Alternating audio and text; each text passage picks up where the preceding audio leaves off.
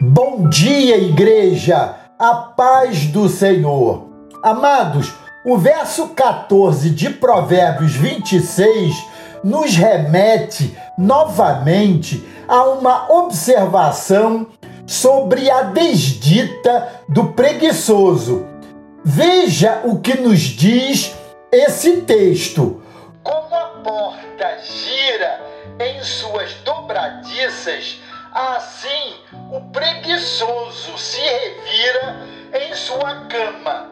Aliás, por todo o livro de Provérbios, o preguiçoso é retratado como uma figura cômica.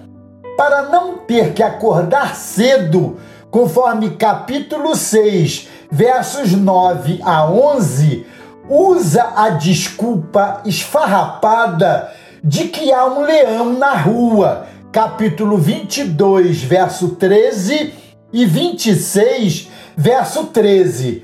Ele é tão desleixado que seus campos e vinhas ficam cobertos de ervas daninhas. Capítulo 24, versos 30 e 31.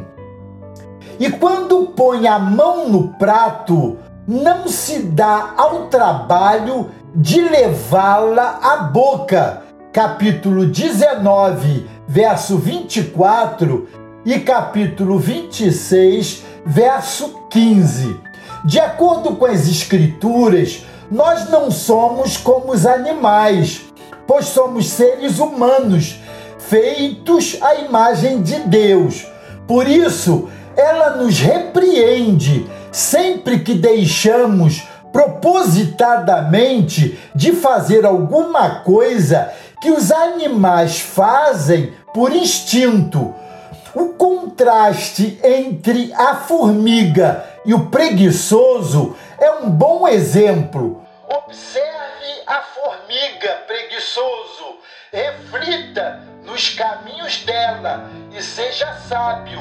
Capítulo 6, verso 6. A energia e a diligência da formiga são extraordinárias. As formigas parecem não descansar nunca, mesmo carregando fardos maiores e mais pesados que elas. Embora sejam criaturas sociáveis e desfrutem de uma vida comunitária mais organizada que as abelhas e as vespas, elas não têm supervisor nem governante, conforme capítulo 6, verso 7. Ou seja, nada que se possa comparar à liderança ou previdência humana.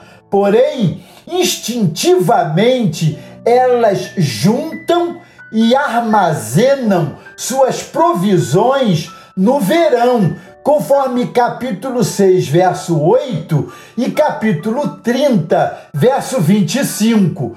Os mais críticos podem argumentar que as formigas são carnívoras e não armazenam seu alimento, mas algumas espécies de formigas, notadamente as formigas colhedoras, bastante comuns na Palestina, alimentam-se de sementes e as armazenam em celeiros úmidos, onde elas germinam. Assim, as formigas nos ensinam a sermos previdentes e a trabalhar com diligência. O apóstolo Paulo vai ainda mais longe ao escrever que, se não cuidarmos de nossos parentes, especialmente os de nossa própria família,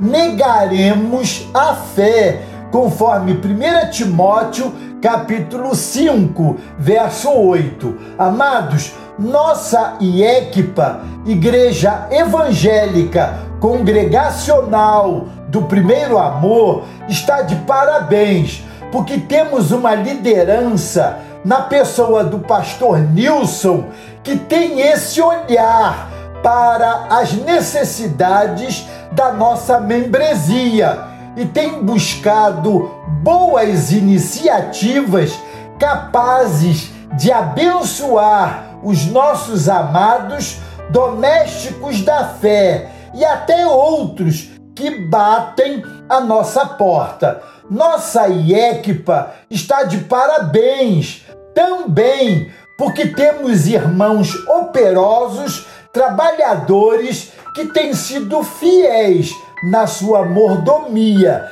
na entrega de seus dízimos e ofertas, tornando possível esse investimento abençoador. Amém? Glória a Deus por isso. Deus os abençoe.